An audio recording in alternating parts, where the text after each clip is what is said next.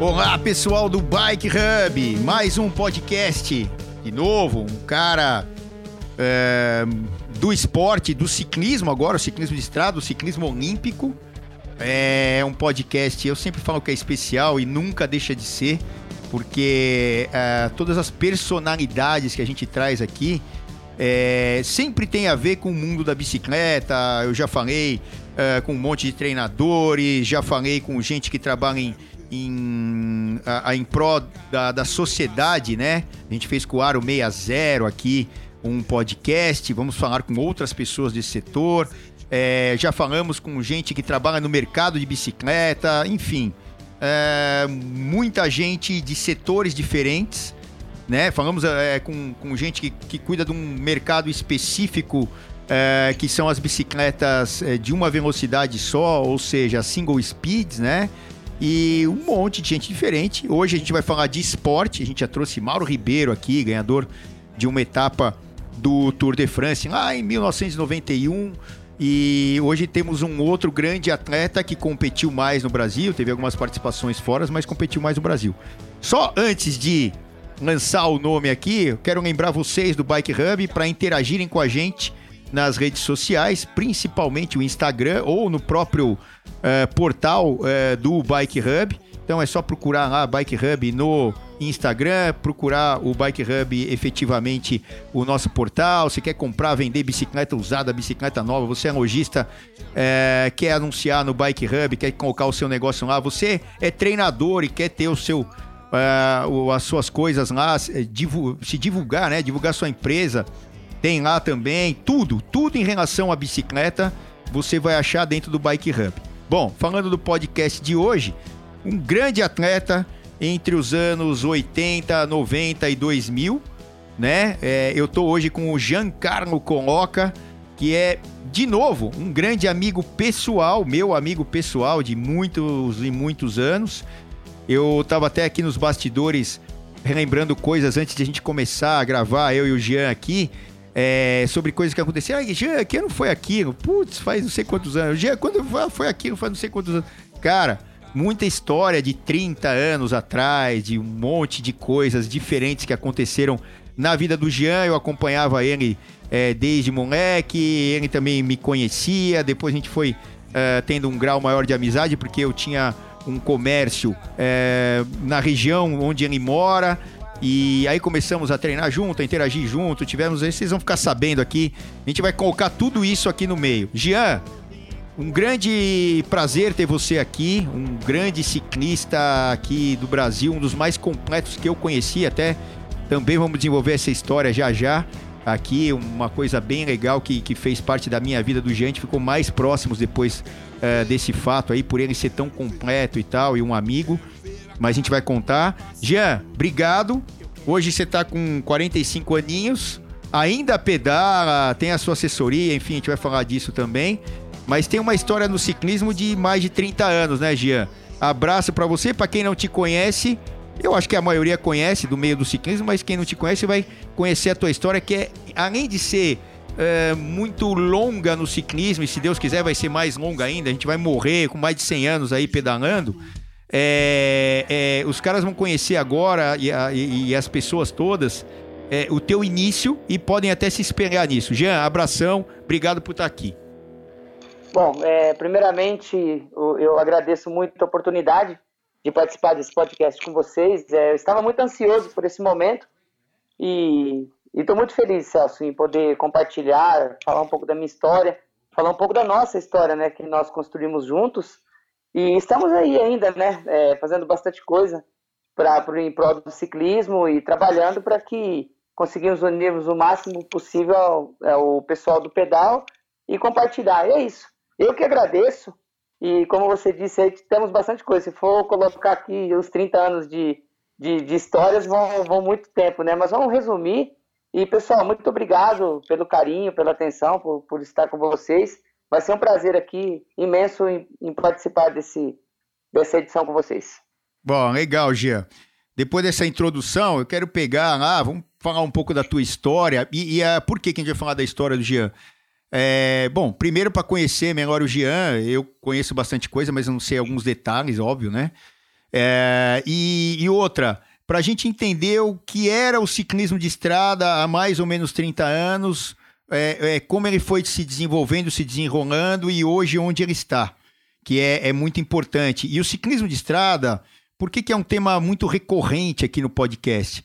Porque é a forma mais clássica de todas as modalidades de ciclismo. A gente tem lá muita gente que pedala de mountain bike. Pô, eu adoro mountain bike. É uma diversão incrível, né? Você está em contato com a natureza e e aquele, eu para mim, pelo menos, que eu normalmente gosto de ser mais agressivo, tô ficando mais velhinho, mas a gente vai tendo, vó, ficar pensando mais antes de fazer as coisas e tal. É, é, cada curva é, é um desafio, porque você não sabe se a bicicleta vai desgarrar, se não vai, vai descer aqui, não vai subir, vai dropar, vai. Enfim, raiz para subir, um monte de coisa.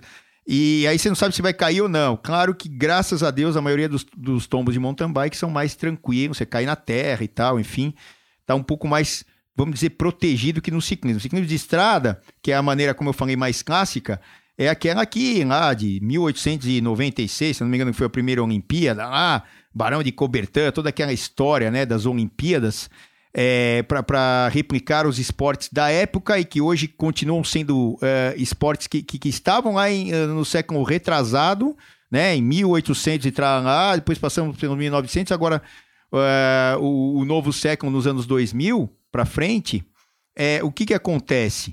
É, alguns daqueles esportes continuam e um deles é o ciclismo de estrada. É, primeiro foi disputado no velódromo, né, na primeira Olimpíada, se eu não me engano. Me corrijam depois aí nas redes sociais, mas que eu me lembro foi isso.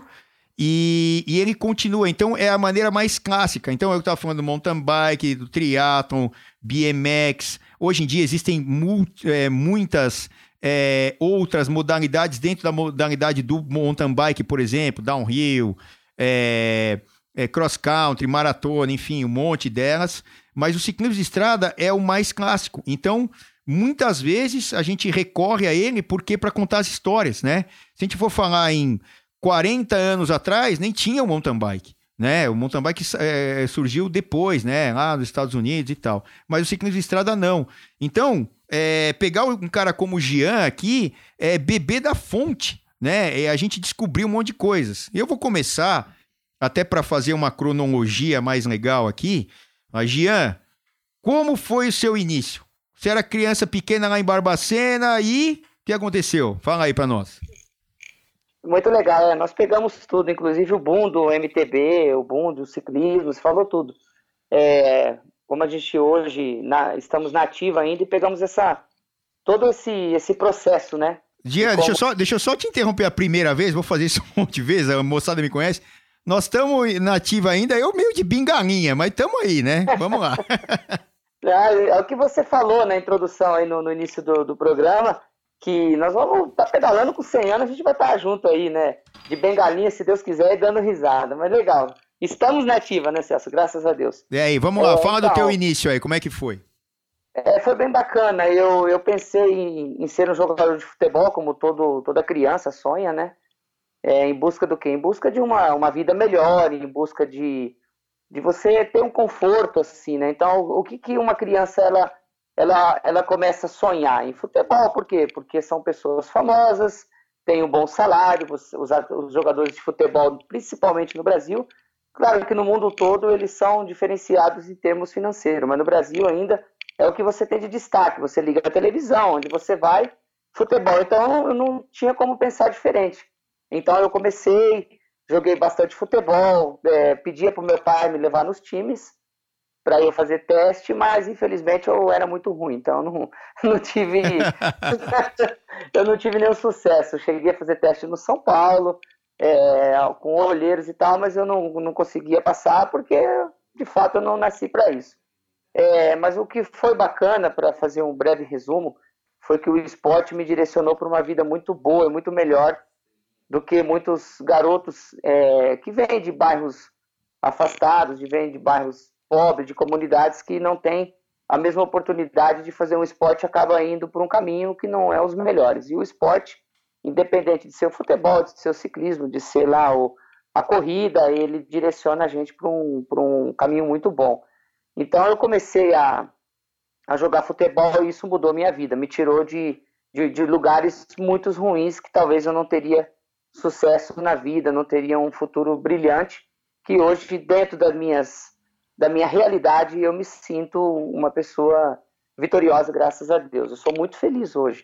Então aí eu comecei a jogar futebol, não virou nada, e fiz amizade com pessoas do, do bairro que andavam de bicicletas. E aí meu pai foi lá, comprou uma bicicletinha para mim bem simples, e eu comecei a me integrar a um grupo. Isso no final de 1988. E em contrapartida, comecei a trabalhar numa bicicletaria, tá? E aí começou tudo. Aí eu trabalhava durante o dia, andava de bicicleta com o pessoal à noite e finais de semana. E aí o pessoal viu que eu tinha um. O que eu não tinha no futebol, eu acabei tendo um potencial muito bacana na bicicleta. Tinha alguns atletas aqui no bairro que já participavam de provas. É, antigamente, você lembra, Celso, as corridas eram muito em São Paulo. Tinham prova na USP, tinha prova ali no Horto Florestal, no Tremembé, tinha prova na Avenida Sumaré, tinha prova no perímetro, que era Santo André. Então, assim, você conseguia ir de bicicleta. Você não precisava pegar um carro, que eram tudo no perímetro. É, é até assim, trocando ideia, né? Eu vou te botar uhum. um monte de, de, perguntas aqui, mas até vou pegando os ganchos, né? Por uhum. exemplo, uhum. eu fui outro dia, eu sou aqui de São Paulo também, e a gente fala para o Brasil inteiro e até para o mundo. Tem gente na Austrália que ouve a gente, tem gente no Japão que ouve a gente, enfim. Hoje o mundo é globalizado e na internet você consegue acessar. E tem muito brasileiro que tem saudades do Brasil e saudades do ciclismo e quer ouvir as nossas histórias e tal. Enfim.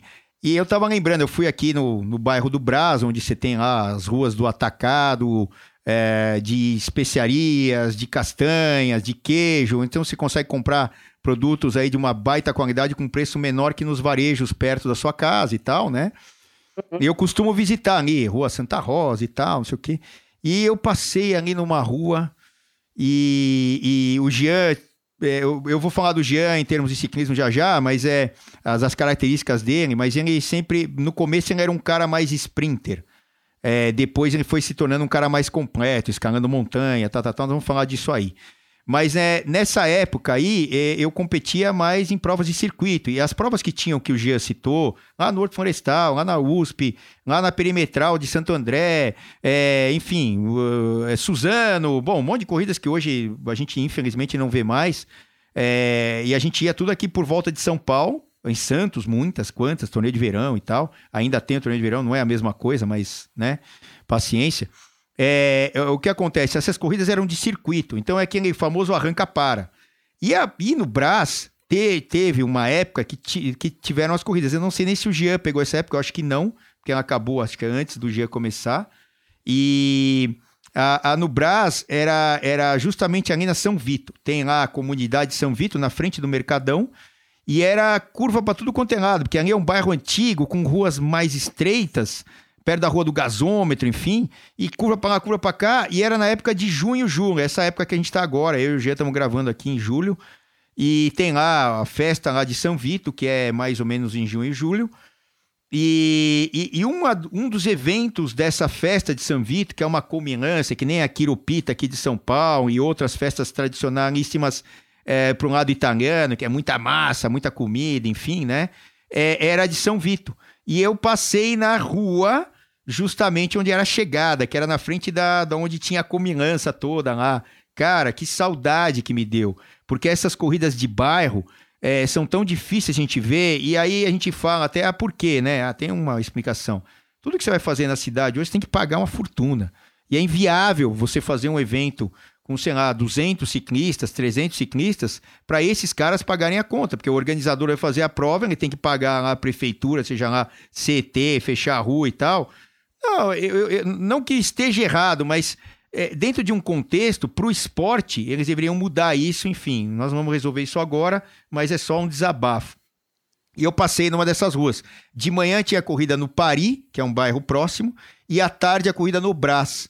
Demais, era curva para lá, curva para cá. Eu, como corria sempre um lance de sprint e tal, era muito bom para mim, porque era tudo plano e uma curva, cada curva, uma emoção. Parece o mountain bike que eu falei agora há pouco.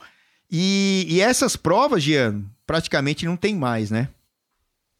Exatamente. É, eu não cheguei a pegar essas que você competiu. É, eu cheguei a correr uma no Horto Florestal, mas é, antes e tinha uma, o final do João, que Deus o tenha, ele, ele tinha uma, uma, uma O João um da clube, né, Academia. Né, chamava... O João da Academia, para deixar claro aqui de Santo Amaro, só para o pessoal saber. Que organizava. Era, era, como era o nome da academia dele? Biker, não, o, o grupo chamava-se Ace Bikes. É, a, a, Associação dos Ciclistas do, da Zona Sul aí, pá, né? Exatamente. Então ele, graças a ele, desenvol... É, ele revelou grandes ciclistas como Luiz. Luiz é, Amorim eu... ou Luizão, né? Sim, exatamente. Apareceu grandes atletas ali competindo nessas provas de bairro que ele, que ele tinha com muita força, de vontade, com bastante dificuldade, ele ainda conseguia fazer alguma coisa, né? Então aí conseguíamos a, a participar dessas provas. Foi aí que junto com esse grupo nós começamos a participar. Tinha prova aqui no Largo do Socorro, tinha prova ali na onde fica a Coca-Cola, na Marginal, enfim. É, eu comecei a frequentar essas provas quando eu era, eu era garoto. Eu tinha 13 anos. E uma, um relato bem legal que eu vou falar da minha história, que todo mundo gosta de escutar, foi bem bacana. Então, quando eu comecei a frequentar essas provas, teve prova na USP, inclusive frente ao velódromo, era uma prova plana. E eu não vou me esquecer, a primeira vez que eu fui participar dessa coisa, tô, tô banguelo de contar essa história para todo mundo, mas vamos contar de novo, né, Celso? Eu acho que eu não sei, mas vamos lá, vamos ver. Eu, eu, então, é, é, tudo antes era muito difícil, né? Nós não tínhamos o, o mesmo acesso a peças, a vestuário como hoje. Antigamente, eu era produtos importados, eu não tinha nada, era muito difícil, era tudo muito caro. Então você não, não tinha acesso a um uniforme, a uma sapatilha. Hoje, não estou falando que é de graça, mas hoje você tem uma, um acesso mais. É, você tem mais acesso, porque naquela época era mais difícil. Então, é, é, é, que é só para explicar, né? É, a abertura, entre aspas, da economia aqui foi em 89. Na Sim. época lá, Cômora, aquela história toda e tal, né? Ali e, trás, e, e como o Jean e eu, né, começamos bem antes, eu já contei algumas vezes isso aí. A gente, para ver uma fita é, de um Tour de France, lá, eu até contei isso no, no, podcast aqui do Lance Armstrong, que foi um anterior com o Alexandre Torres. Cara, eu ficava esperando o nego descer do avião para trazer essa fita para a gente copiar em milhões de cópias para os ciclistas, né, centenas, vai, para a gente ter acesso. E aí a, a fita virava lá no videocassete até furar aquela fita, porque a gente assistia todo dia. Uma notícia do ciclismo chegava, que dirá os equipamentos. Equipamentos eram. Nunca se produziu nada de qualidade no Brasil e continua isso, infelizmente.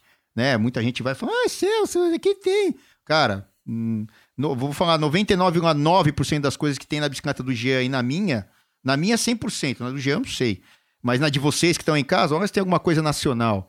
É, você não usa praticamente num, num certo nível para cima, é tudo importado. E mas antes não podia não podia se nem importar, né? Era, era proibido, tal, tinha que ter lá uma carta do presidente, não sei quem conhece quem, é jogo de interesse o caramba que tem até hoje, mas enfim.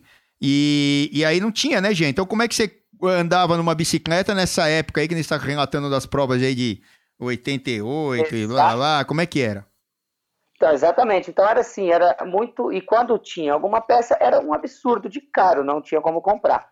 Então eu tinha na época uma bicicleta totalmente de ferro, uma bicicleta que era o que era vendido no, no, no, nas grandes varejos aí. E como que eu fui para essa competição? Uma bicicleta de ferro e eu não tinha sapatilha, mas eu tive a ideia. Isso aí foi uma ideia bacana.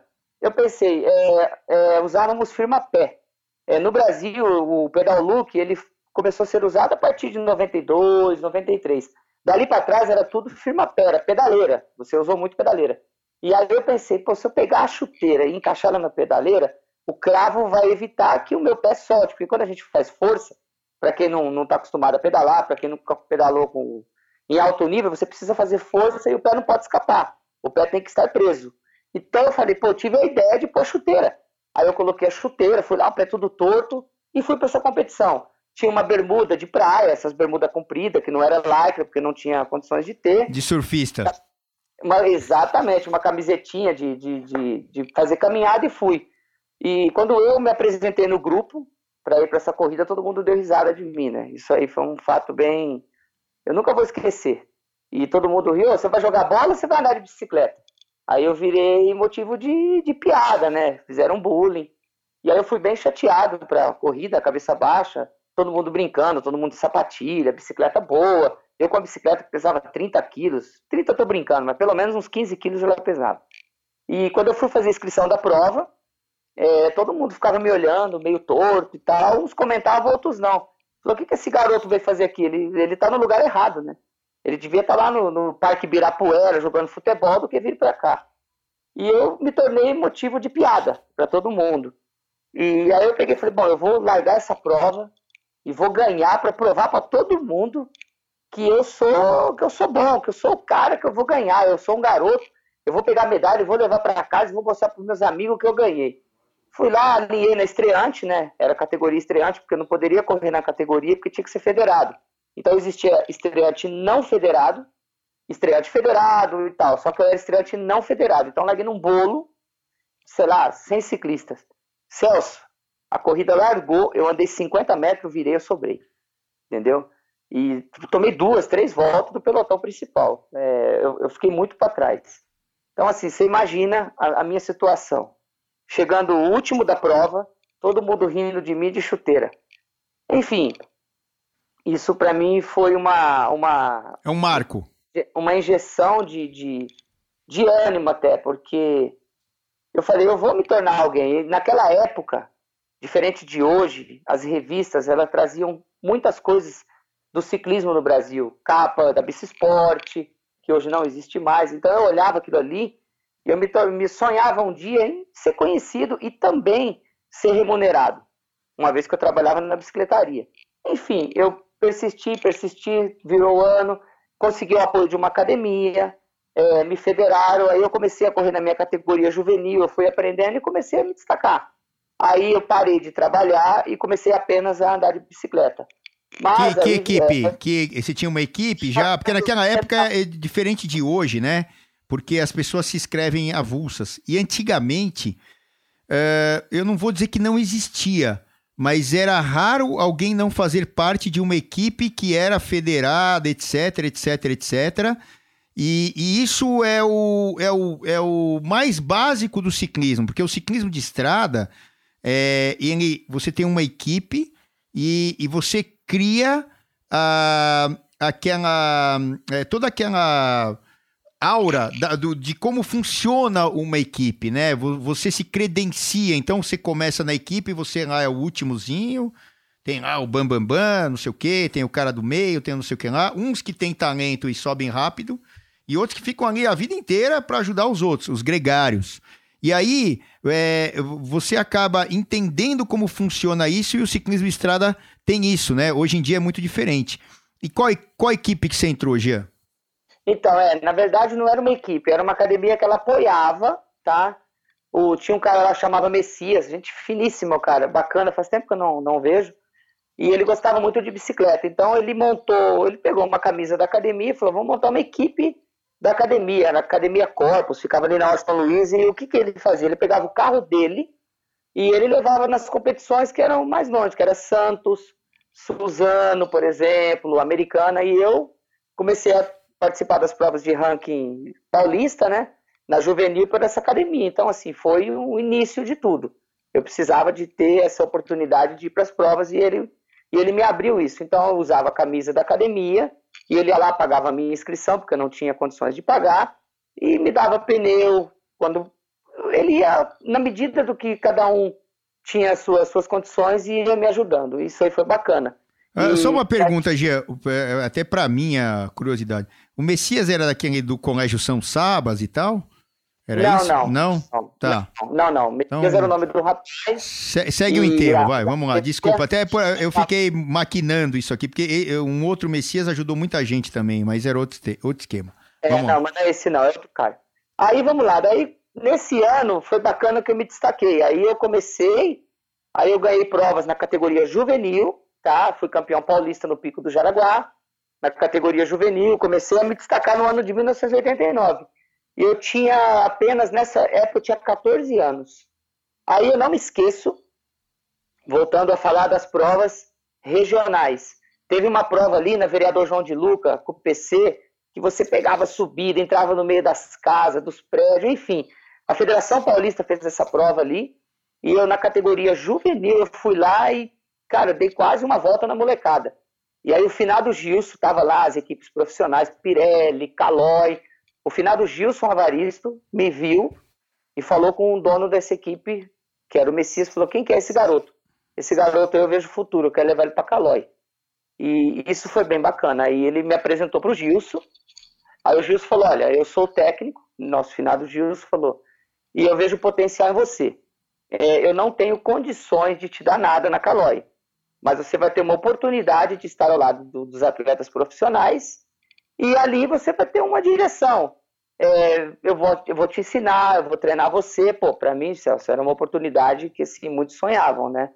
É, não ia ganhar nada, não ganhei bicicleta, não ganhei nada. Tudo que eu ganhava era coisa usada, roupa usada, pneu que os caras usavam na época era tubular, não existia pneu clincher como hoje. Mas o que foi legal porque aí eu, eu, eu consegui estar ao lado dos meus ídolos, que era na época o Vanderlei Magalhães, Marcos Massaron, próprio Gilson, isso aí foi. Louro. É, Louro, Fernando Louro. Esse até que eu conheci você, conheci seu irmão, foi graças a eu ir para Calói. Uhum. Nesse ano. Então foram assim, aí eu parei de trabalhar e o que, que eles conseguiram para mim? Porque eu sempre tive muita dificuldade financeira. Conseguiram uma cesta básica, para mim já estava bom. Então eu morava lá no alojamento com eles, eu treinava, fazia tudo como a equipe profissional fazia, mas eu não era profissional, eu não era remunerado, não ganhava nada, eu ganhava uma cesta básica, porém eu ia para as competições, que já era um grande feito. E tá? que, ano, que ano foi isso aí? Isso foi no ano de 1990, tá? É, eu tinha 15 anos, aí já tive a oportunidade de viajar para Caxias do Sul, lá perto do Uruguai, com a equipe. Aí, naquela época, existia categorias assim, novatos, que seria como se fosse uma terceira categoria para você chegar numa principal, que era elite. Depois vinha aspirante e depois a principal, não era que nem hoje, que é elite, é, como é que fala? Hoje são mais age groups, né? Que é por idade mais, né? Isso. Então aí eu fui federado na categoria novatos, que seria o, o terceiro para chegar na elite. Mas o Gilson, sempre que tinha oportunidade, ele me jogava nas categorias elite para eu ganhar ritmo. Então, com 15 anos, eu já tinha um nível bem, bem forte. Então, na própria categoria novatos, mesmo eu com 15 anos, que eu competia com pessoas adultas, até na época, você conhece muito bem, Marcelo Bertasso, nosso amigão. Ia falar, eu ia falar dele agora. Marcelo Bertasso, tinha mais uns outros caras lá que sprintavam forte, né? Quiroga, mas eram tudo pessoas mais velhas que eu, né? E eu ia lá e dava trabalho para eles com 15 anos. Então, assim, eu estava realmente num caminho muito bom, onde eu podia sonhar, tá? Já era uma coisa que não era é, algo que eu não poderia, sabe, não acreditar. Eu falei, eu poderia sonhar em um dia em ser remunerado e ter uma vida melhor e, e, poder também ter um nome dentro do ciclismo, nem que fosse no Brasil. Então foram anos de lutas. Eu fiquei na Calói em 91, 92 e 93. Então, vou eu chegar aí. Então, peraí. Chegou num ponto aí que eu posso falar. Só fazer um parênteses antes. Uhum. Esse Marcelo Bertaço é de Sorocaba, aqui, pertinho de São Paulo, cento e poucos quilômetros de São Paulo, 100 quilômetros. E é o maior comedor de X-tudo que eu já vi na vida. Eu fui correr uns jogos abertos, regionais, sei lá, uma equipe aí, quando eu já não competia mais, aí me chamaram e tal, para Sertãozinho. O Alessandro lá me chamou. E aí, ah, foi lá, e o Bertaço tava na equipe e tal. Cara, e aí a gente até ganhou lá a prova de estrada, enfim, foi legal pra caramba, não sei o quê. Aí voltando lá do. Região perto de. Foi, foi em Sertãozinho a, a, a prova. É, a gente corria, acho que por Sertãozinho mesmo, eu nem lembro. É, aí, é, a gente voltando, cara, o Bertaço era assim, aquele cara que andava muito bem, super forte, mas é um comilão absurdo. E ali que eu fui apresentado mais ou menos ao X-Tudo, porque é um inveterado comedor de X-Tudo. Um abraço pro Bertaço quando ele ouvir a gente aqui. Para quem não conhece, né, já fica a dica aí. Bom, mas é uma figuraça, adoro o Bertaço. E aí, bom, chegou 93, você, então, aí, se você brigava então... com o Bertaço, com esse Quiroga, com não sei quem, ali nas categorias de base. Chegou 1993. Que... Deixa eu só dar a introdução aqui, você já entra. Teve uma corrida na USP, que se não me engano foi a abertura da, da temporada.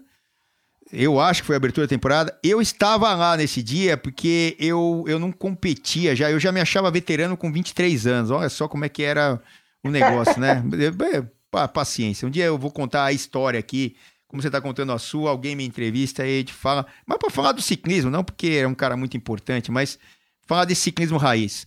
E eu estava lá, eu acho que eu fui de bicicleta nessa prova, mas eu não competia, eu não estava competindo nesse ano.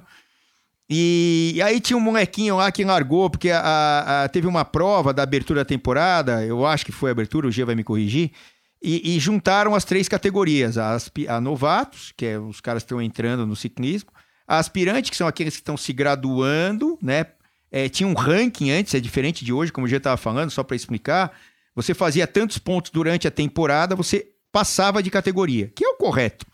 E aí, você, independente da idade, aí na, por exemplo, você fez 50 pontos, passou da, no final do ano, em dezembro, para janeiro do outro ano, da novatos para aspirante, aí você compete na aspirante, se você fizer mais os outros 50 pontos, ganhar prova, não sei o que, você vai para principal. Tinha cara que ficava eternamente na aspirante e nunca subiu para a categoria principal porque não conseguia na aspirante é, ganhar esse ritmo. Ou então, existia um outro critério em alguns anos, que é estar muito tempo na novatos e você não conseguia os pontos, pelo tempo você passava para aspirante. E aí tinha cara que ficava eternamente na aspirante e não subia para principal. Enfim. Aí, essa, essa prova, que 93, é, foi intercategorias. Largaram as três categorias juntas. E o Jean, se eu não me engano, ainda era da Novatos. Jean, o que, que aconteceu nesse dia aí? Explica pra gente. Então vamos lá, pra gente ir direto para 93. Aí falando dos pontos, também quem não é, mantive, é, mantivesse uma pontuação boa descia de categoria, tá, Celso? Só ah, é, esse eu já nem lembro. Esse eu já nem lembro. Mas enfim, vamos lá. Aí, após 1990, fui construindo, fui conquistando o meu espaço dentro da equipe. É, trocaram os técnicos, né? Depois entrou outro técnico, João Lourenço, um grande amigo. E aí eu ganhei meu espaço. Eu, eu, aí eu conseguia já ter algum benefício dentro da empresa, tá? dentro da Calói, onde eu conheci grandes pessoas até da diretoria e tal. E assim, estava tudo indo muito bem. Mil maravilha. Tudo que eu sonhava em ter um, em ser um atleta da categoria principal, em ser registrado, remunerado, convênio e tal, estava acontecendo. Aí chegou no ano de 1993, eu já estava muito bem na equipe, era amigo dos atletas, assim, eu tinha 17 anos e eu já participava da categoria aspirante. E um detalhe, eu já tinha ganhado todos os campeonatos regionais, estaduais, nacionais, montanha, tudo. Então, assim, nas categorias de base, ok, estava fazendo a lição de casa, tá? Tudo estava indo muito bem. Eis que quando iniciava as temporadas de todos os anos, como é que funcionava, Celso? Para a galera aí entender que eu acho que é bacana, né? É, quando iniciávamos o ano, chegava no início de janeiro, na primeira semana, o, o, técnico, o atual técnico, na ocasião, ele entrava em contato com os atletas, se reuniam na, na, na como é que fala? Eles se reuniam no, no, no, no, alojamento, tá? Onde eles iam lá, se reuniam no alojamento e faziam trabalho de base, fazia academia, treinava de manhã, treinava de tarde, ficava a equipe toda reunida. E todos os anos eu fazia parte dessa equipe. Eles iam lá e me chamavam. Chegou em 1993, quando fizeram a reunião, esse ano não me chamaram. Fizeram a, a, a reunião da equipe e não, eu não fui convidado eu acabei treinando em casa. Aí fizeram um trabalho de base eu fiquei treinando em casa. Resumindo, veio a prova, abertura do Campeonato Paulista na USP, tá? É, a equipe toda foi reunida, fomos lá tudo e eu entrei em contato com eles e eu. Aí aparece lá. Cheguei lá para competir. Fui todo contente, eu segui treinando em casa, como louco, treinei, treinei, treinei. Cheguei lá, tava a equipe todo mundo, me deram um uniforme novo. Falei, pô, legal, vamos, vamos, vamos participar da prova aí, né? Aí fizeram a reunião, falou, hoje é intercategoria, todo mundo junto, tá? Bom, aí chegou o início da temporada de 1993, é, como todo ano, fiquei aguardando a equipe entrar em contato comigo para podermos fazer o nosso trabalho de base, porque logo em seguida, na sequência, teria a abertura do campeonato, que era na cidade universitária, onde corriam as equipes, é, as categorias juntas. Ou seja, não tinha divisão de categoria. Eu era categoria aspirante, tá? Mas eu fazia um trabalho de base com a categoria elite, que era a principal. É, iniciou a temporada, trocaram o técnico, tá? Saiu na época o João Manuel Lourenço, é, deixou o cargo e assumiu um outro técnico. E ele foi, fez a reunião da equipe, só que não me chamou. Aí eu procurei, ligava no alojamento, ligava para os caras, ah, não sei o quê. Fizeram um trabalho totalmente diferente dos outros anos. Claro que com sucesso, porque quem sou eu para falar A mais B, fizeram um trabalho lá no, acho que foi no Paraná, enfim, não me lembro onde foi. Não foi em São Paulo, enfim. Não me mandaram embora, eu continuei na equipe. Então eu fiz o meu papel de casa. Treinei mais do que nunca, sonhando em quê? Porque se eu fizesse um bom resultado no início de, da temporada, É que nem a Copa Júnior lá de futebol de campo lá. O, o atleta que vai lá e, e, se destaca, ele tem uma porta, não apenas na equipe que está, mas como em outras equipes. Então eu falei, eu vou. O Jean vai, isso depois lá na frente nós vamos contar outra história. Eu me preocupei comigo, não me preocupei com a camisa que eu vestia. Eu falei, não importa, eu quero fazer um bom resultado, porque eu vou correr. Fui lá. Treinei, treinei, chegou na, na véspera da, da prova, apareceram as pessoas, né? Cheguei e falei, aí pessoal, como é que foi? Ah, é, a gente fez um trabalho de base. Pô, não te chamaram? Falei, não, eu perguntei pro técnico, falei, por que você não me chamou? Não, porque a equipe é profissional. Em outras palavras, você é de uma categoria de base, você não tem o um espaço aqui. Ok, perfeito, não tem problema nenhum. É uma. Isso depende da cabeça de cada um, se dá oportunidade ou não para quem está lá embaixo, né? Largou a prova, é, foi aquele, aquele pau daqui, ritmo fortíssimo, e definiu uma fuga. A corrida estava relativamente fácil, tínhamos poucos adversários à altura, porque na época a Caloi ela era uma equipe 10 níveis acima de qualquer equipe. Eles dominavam não só no Brasil, como corriam muito fora, na Bélgica, no Uruguai, na Argentina, então, ou seja, era uma equipe que dominava o circuito nacional, tá? Aí saiu uma fuga e eu, pá, consegui estar nessa fuga. Nós estávamos em quatro atletas na fuga, e aí fui lá, revezei com os atletas, e não, vamos, você não precisa puxar, e eu lá, resumindo, faltaram, faltavam duas voltas para o final. Falei, gente, deixa eu fazer terceiro, porque a gente combinou o resultado, né? Eram os quatro da mesma equipe. Porque o pódio é apenas até terceiro, que nem Fórmula 1. Não tinha pódio para o quarto e para o quinto. E eu, fazer terceiro na categoria principal, é igual você pegar hoje um menino na rua e fazer um gol na Copa do Mundo. Para mim é ser o, maior marco da minha vida, né? Não que você vai fazer quarto. Eu falei, mas o quarto não tem pódio. Deixa eu aparecer, por favor. Eu pedi para os caras, por favor, deixa eu fazer terceiro. Aí começou aquela discussão interna, isso foi bem. Hoje a gente dá risada, mas no dia foi bem tenso, né? Começou aquela discussão. O, o, fuga, não, o Moro estava nessa fuga, fuga que eu lembro, né? Não, a gente ah, não tá falando mal era o capitão, acho, falar. da Caloi na época, né? Não, mas eu, eu já conversei até sobre isso né? com o Ouro e nada, é só pra. Porque as pessoas que eu lembro lá. São grandes meu Gabriel Sabião, meu irmão hoje. Hum. Sabe que eu ligo pra ele, brinco, virou irmão mesmo, amigão. Tava o Unger, um grande pessoa, tem uma loja em Curitiba e tal. O, do, o Unger, Sabião e o Buchinha também. Andava muito Buchinha andava forte Nossa, também na época. o Buchinha era... tava na fuga. Ah, meu, se o Buchinha tava nessa fuga, essa fuga não era... Então você não tinha... Pô, você não tinha adversário nenhum tinha, nessa corrida, não tinha mais Pirelli, né, já... nessa época? Tinha, ainda tinha. Ah, mas é uma Pirelli Banguela, sei lá, que tinha lá, pelo prova, amor de Deus. o Márcio, que também depois virou meu companheiro de equipe por muitos anos, o Márcio Mai. Até um abraço para toda essa galera aí, se, tivesse, se eles estiverem escutando a gente. E vamos lá, aí começou aquela discussão, bate-boca daqui, bate-boca dali, aí na hora não me lembro quem falou, não, esse moleque não vai aguentar mesmo, vamos pro pau, esse é moleque, é moleque. E de fato, assim, Celso, é, comparado o meu, o, o Jean perto deles, eu realmente não era nada, eu era um garoto. Eles tinham todos, sabiam, já tinha corrido na Europa, tá? Vinha com um currículo internacional nas costas, Reynolds, Reynolds, corria na Reynolds. Né? brasileiro, enfim. Mas vamos lá, eu falei humildemente, falei, gente, se vocês não me deixarem fazer terceiro, eu vou pro pau. Nossa, cara, você imagina o boné velho que deu isso. Você imagina, cara. Falei, cara, se vocês não me deixarem ficar em terceiro, eu vou pro pau. Já que o técnico não falou nada, já que, meu, entre aspas, eu tô perdido mesmo, perdido por um, perdido por dez. E resumindo, Celso, eu fui pro pau e aí você já sabe o resultado, você tava lá. Né? Aí eu vou deixar você o Jean.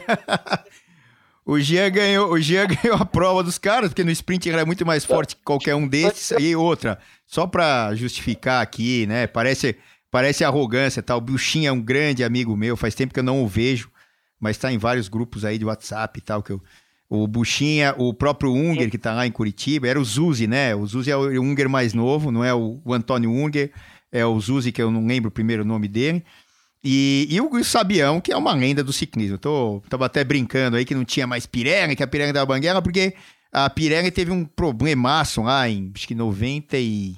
Acho que foi 91, se eu não me engano, 90, que a equipe meio que acabou. E aí ficou meio uma equipe paralela, não era mais a mesma coisa que a Pirelli, era uma equipe meio é, Santo André, Pirelli e tal, não tinha a mesma força, porque a rivalidade no final dos anos 80 com os anos 90, aqui em São Paulo, era Calói e Pirelli. Tinham outras equipes e tal, não desmerecer, ah, Piracicaba tinha, tinha outras equipes aí, um monte de equipes, tinha a do Rio, a KPM, que era forte, e as equipes do Paraná, que também eram fortes, mas aqui em São Paulo era Pirelli e Calói, elas dominavam, ganhavam, tinham, vai, 100 corridas no ano, é, 50 ganhava uma, 50 ganhava outra, era impressionante, mas nessa época já a Pirelli já não tinha a força que tinha antes, e eu tava até brincando aí, até para o, o, bom humor aí, buchinha, nada contra, viu? Mas manda ver aí. Aí você ganhou a corrida e o que, que aconteceu depois? Eu lembro que um ouro, eu tava lá, eu conhecia já um ouro, meu irmão super amigo do um ouro e tal, foram para é, Mundial Júnior com 18 anos, dois lá, 17, sei lá. E eu conheço um ouro desde que eu comecei a ter contato com o ciclismo. O que, que aconteceu Aí, logo depois pô, dessa corrida. a prova, teoricamente era para comemorar, né? Cheguei na Kombi lá, todo feliz para comemorar, mas foi ao contrário, deu aquela discussão, porque aí uns apoiavam a minha atitude, como finado batateiro, sabe? É, alguns ficaram neutros, não falavam nada e tal, mas outros foram contra. Então virou aquela, assim, aquela briga interna, né? Aí, poxa, eu lembro que tinha alguns que falavam assim, gente, ele é um moleque, deixa ele. Aí outros ficaram muito furiosos mesmo. E o Louro era um grande capitão de equipe. O Louro é meu amigão também, manda um abraço para ele. O Louro é um cara que, assim, é uma referência, né? A gente tem ele, até hoje eu tenho o Louro como um ídolo. Um grande atleta, fez um, uma história linda no ciclismo, né? E ele também estava presente, era um capitão. Aí ficou aquele, aquele clima difícil. E o técnico, naquela atual circunstância, me tirou da equipe. Falou, não, a gente não vai ficar com esse atleta. Nós vamos mandar ele embora agora. A gente... Quero ah, nomes, quero nomes. Quem era o técnico? Falou, meu, não quero você na equipe. Eu respeitei a, a atitude dele, não discuti com ele. Inclusive, até hoje, se encontrar com ele, é um grande pessoa, não tenho nenhum problema com o Silvestre, como com nenhum deles, né? Mas era o momento ali, eu não era bem quisto dentro da equipe, e ele tomou a iniciativa de me tirar da equipe. Tudo bem, aí na segunda-feira aí foi legal. Na segunda-feira eu fui na empresa, tá? É, na Calói, que era ali na, na, na Avenida Guido Calói, e fui direto na diretoria falar com quem? Com os diretores, que era o finado Toninho Fernandes, Passarinho, que eram pessoas que era, fazia parte da área administrativa da Calói, né? E eu fui lá para assinar demissão, para devolver as coisas que tinha bicicleta. Aí eu lembro que o passarinho, na época, ficou muito bravo. Ele falou: como pode mandar um garoto que ganhou corrida embora. Eu fui, aí virou, nossa, Celso do céu. Aí você não tem que ver. Aí uns queriam que eu ficasse e outros queriam que eu ia para a rua. Aí ficou assim, resumindo. Não me desligaram, tá? O, o Silvestre não, não, não tirou da equipe, mas ficou um clima chato. Foi um ano muito ruim, porque aí ficou aquele, aquele ano assim, direitinho daqui, não, é o cara que quer ganhar tudo, que não sei o quê. Eu acabei fazendo a minha parte. Falei, bom, pessoal, vou fazer minha parte. Cumpri o meu contrato na época, que era até o final de 93. E aí eu fui transferido para uma equipe que era uma equipe satélite da Caloi. Chamava União Tribike Santa Bárbara do Oeste. Onde corria o Íris, o Pacheco. Era uma equipe Papaléguas. Era uma equipe muito boa, né? Então, ó, Pacheco e, e Papaléguas eram da Pirelli. Aí, como acabou a Pirelli, cada um foi para um canto. Você vê que já a Pirelli lá, já não tinha mais, né? E só para deixar bem claro, eu nunca tive nenhum problema com nenhum desses, desses atletas que, que eu competi na época, é que naquele momento foram algumas. Ah, para de fazer média, Gia. Fala aí, tenho, pô, né? vai. Pô, e é aí, isso. enfim, eu fui para outra equipe. aí foi difícil, porque eu saí de uma equipe que dava uma estrutura, e nós tínhamos de tudo e mais um pouco, e fui para uma equipe que não tinha recurso nenhum. Então foi tudo muito difícil. Mas, por um outro lado, eu passei a ser remunerado, passei a ter um salário. Claro que nós tínhamos problema com atraso de pagamento, que dependia de dinheiro de prefeitura, mas enfim. Aí começou a luta, né? Aí foi realmente. Eu já estava na categoria elite, na categoria principal. Então foram anos de lutas. Aí eu corri um ano nessa equipe, aí ela acabou, tá? Não, não, infelizmente não, a Calói não conseguiu manter duas equipes. Logo em seguida a Calói também deu aquela Aí entraram outros patrocínios, aí assim, teve algum, alguns problemas lá na administração e acabou essa equipe que eu competia e a Calói teve uma equipe mais reduzida e aí montaram um Dream Team lá em Assis, com o finado maçom. Eles pegaram praticamente todos os atletas que saíram das equipes grandes, tá? E montaram um Dream Team na época. Investiram um dinheiro muito alto, trouxeram atletas de fora, trouxeram argentinos. E aí eu fui para lá por mais um ano também. Aí eu fiquei um ano em Assis, em 1995. Mas era muito longe e tal. E depois a equipe. O que, que acontecia, Celso, naquela época? A prefeitura investia, mas não tinha como manter. Tá? Aí depois acabava o dinheiro e não conseguiam chegar, a maioria, né? Não conseguiam chegar nos atletas e falar, olha, não vai ter o dinheiro que eu achei que tinha, papapá, e aí vai assim, minguando, minguando, é ruim, Foi né? Foi o início de tudo mesmo. Dali para trás eu, eu, tive uma escola, eu tive uma, eu fiz um ensino fundamental, aí 96, 97, assim, foram, putz, eu ia para as corridas, tudo muito difícil, sabe? Era dependia daquele dinheirinho, chegar no fim do mês, mas aí era dinheiro público, Secretaria de Esportes. Era muito difícil, não só a mim, mas todo mundo que participava do mesmo barco sofria. Tanto que você sabe quantos atletas vieram e pararam, porque foi muito, muito difícil. E tivemos mas deixa eu entrar num, deixa eu entrar numa seara aqui num assunto que faz parte até para o pessoal conhecer o que foi o ciclismo de estrada nos anos 80, 90 e tal. A gente continuamos tendo, eu acho, nem sei como é que está hoje, porque não é tão divulgado. É, mas o que mantinha a estrutura do esporte em São Paulo, Paraná, Santa Catarina, que eu me lembro, e, e, eu vivi muito em São Paulo, e, e, até essa ocasião que eu te falei aí do Bertaço, que eu contei agora há pouco aí, sei lá, isso já devia ter, eu já devia ter uns 35 anos, ou, ou um pouco menos, talvez. E me chamavam de vez em quando, ó, oh, vai ter corrida lá tal. Qual era, qual eram essas competições que mantinham o ciclismo ainda, entre aspas, forte? Eram, eram os tais dos jogos regionais e os jogos abertos. Por quê? Isso era, sempre, sempre é, funcionou como uma propaganda para as prefeituras, né? É, prefeituras longínquas. Aí você falou do, de Assis, aí você tinha ido para uma outra cidade Santa antes, ah, em Sóis Paulista, né? Que você falou? É isso? Santa Bárbara. É, e, e, assim, apareciam cidades, muitas vezes, com equipes fortes para competir uns jogos é, especificamente, ou jogos regionais ou jogos abertos. E aquilo se perpetuava muitas vezes por dois, três anos, depois outra cidade, outra, outra, outra, enfim. E isso, Jean, por muito tempo manteve o ciclismo e outros esportes amadores, fora o futebol e tal, ou o basquete, o vôlei, que eram mais profissionalizados aqui no país, é, com vida. E, e, quanta gente foi revelada nisso, porque é, começava numa equipe pequenininha, de uma cidade pequena, independente de onde essa pessoa era, qual cidade que ela vinha, ou qual estado, né, até, ou até gringos, né, é, vinham competir, argentinos principalmente. É, eu não sei se, não lembro se podia ou não, acho que gringo podia, não, agora já não estou lembrado, faz tanto tempo. Mas enfim, mas muita gente é, começou e se manteve com, com esses orçamentos, os minguadinhos, os médios e os mais altos. Então vinha uma prefeitura como São José dos Campos, por exemplo, que tem um potencial né, financeiro maior, Campinas, é, Guarulhos, é, outras cidades aí, que a gente viu é, no passado é, que elas contribuíram muito para o ciclismo se manter e, e, dar essa base. E hoje em dia já não é bem assim.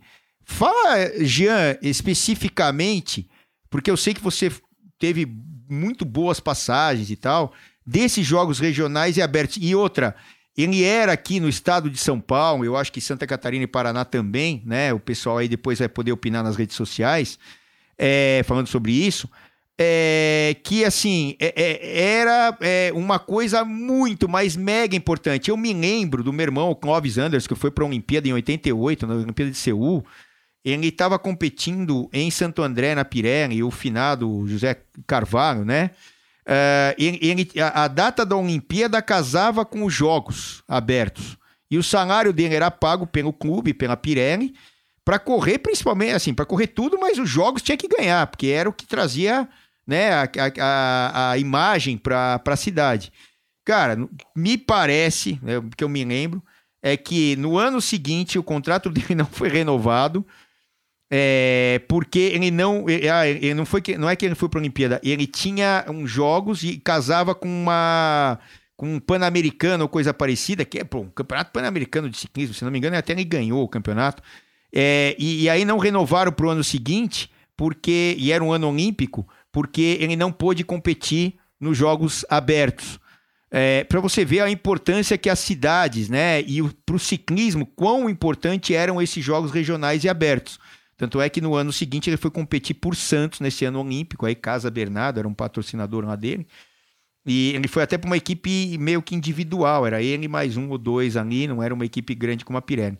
Mas enfim, Jean, é, é, algumas dessas passagens por esses jogos regionais, jogos abertos aí, como é que, como é que foi isso aí? E qual, qual a importância então, que você exatamente. dá isso também é, na tua carreira? Você poderia, quando você sentava para acertar um contrato com uma prefeitura, uma secretaria, a prioridade era regionais e abertos. Não queria saber se podia ser campeão do mundo. É, até parece piada a gente contar isso, né? Poderia ser. Até eu não estava presente, segundo nos bastidores, diz que o Mauro tinha vencido uma etapa do Tour de France e foi lá em São Caetano e falou: oh, Eu sou campeão do Tour. O cara falou: Meu amigo, se você não ganhar jogos aqui, você não. Pra nós você não interessa. Isso rolou aí, não sei se é verdade até. O Paulo, você. É, não, não, não, não, deixa eu só, desculpa, mas é, não no ano que ele ganhou essa prova em 91, é, assim, porque ele estava correndo fora. Quando ele voltou, né? Breve, não foi exatamente assim. É um, é um, um comparativozinho assim. Tipo, não adianta o cara ganhar um campeonato do mundo, o Sagan chegar aqui, se ele não ganhar os jogos para a prefeitura, não interessava tá? Aí tudo depende, são propósitos. Depois nós trabalhamos uhum. junto, que o, o, o proprietário da, da, da, do patrocinador era outra cabeça, não era jogos. Mas enfim, é, isso era muito importante, sim. Os jogos ele era. E ele que, que dava toda a base para você se manter numa equipe e ali era um, um trampolim para você fazer algo maior. Aí então, eu tive passagem. Logo depois eu fui para São José dos Campos, foi logo no início, quando começou tudo, mas estava tudo muito difícil, eu resolvi parar, Celso por um tempo com ciclismo porque não estava conseguindo me sustentar. Eu tive que arrumar um trabalho, tá? E aí eu parei com o ciclismo. Mais ou menos em março de 1997 eu parei, tá? Você, você, se eu não me engano, você ia na loja nessa época que, a qual eu trabalhava e tal, existe até hoje, a Anderson Bicicletas, que é do meu irmão lá, o Kleber, um beijão pro Kleber né? Existe até hoje, tem 20, 92 para 2000, faz a conta aí, 25 anos, né? É, é, 90, é 28, é. Pensando em ano, é, 28 anos, tá certo. É, e, e você chegou aí lá quando você estava querendo voltar. Eu lembro que você trabalhou numa concessionária de automóveis, né? Ó, tá vendo? Tá vendo como eu lembro, Jean? Pô, tá. Compramos duas bicicletas com você, inclusive. Aí eu trabalhei por, por mais ou menos oito meses como motorista, tá? Numa concessionária de carro.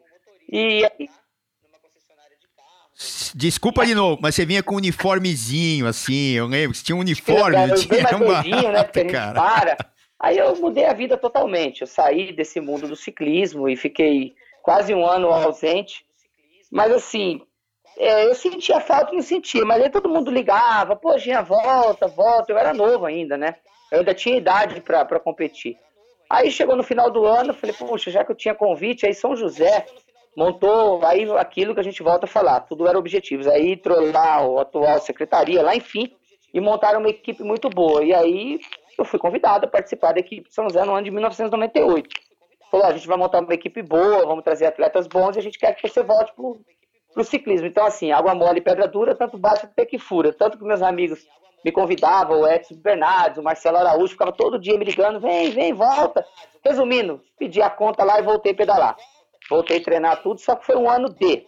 Aí, na, logo ali, na sequência, é, São José era uma equipe de entrada, mas tinha as grandes equipes, que era São Caetano, que estava naquele boom, que estava investindo no futebol, estava investindo em tudo. Era uma equipe, nossa, fortíssima. Tinha Santos, tinha assim Aquelas equipes que você bateu e falou, meu, ali é onde eu quero, quero estar. Não que onde você estava estava ruim, mas a gente tem que almejar coisa maior.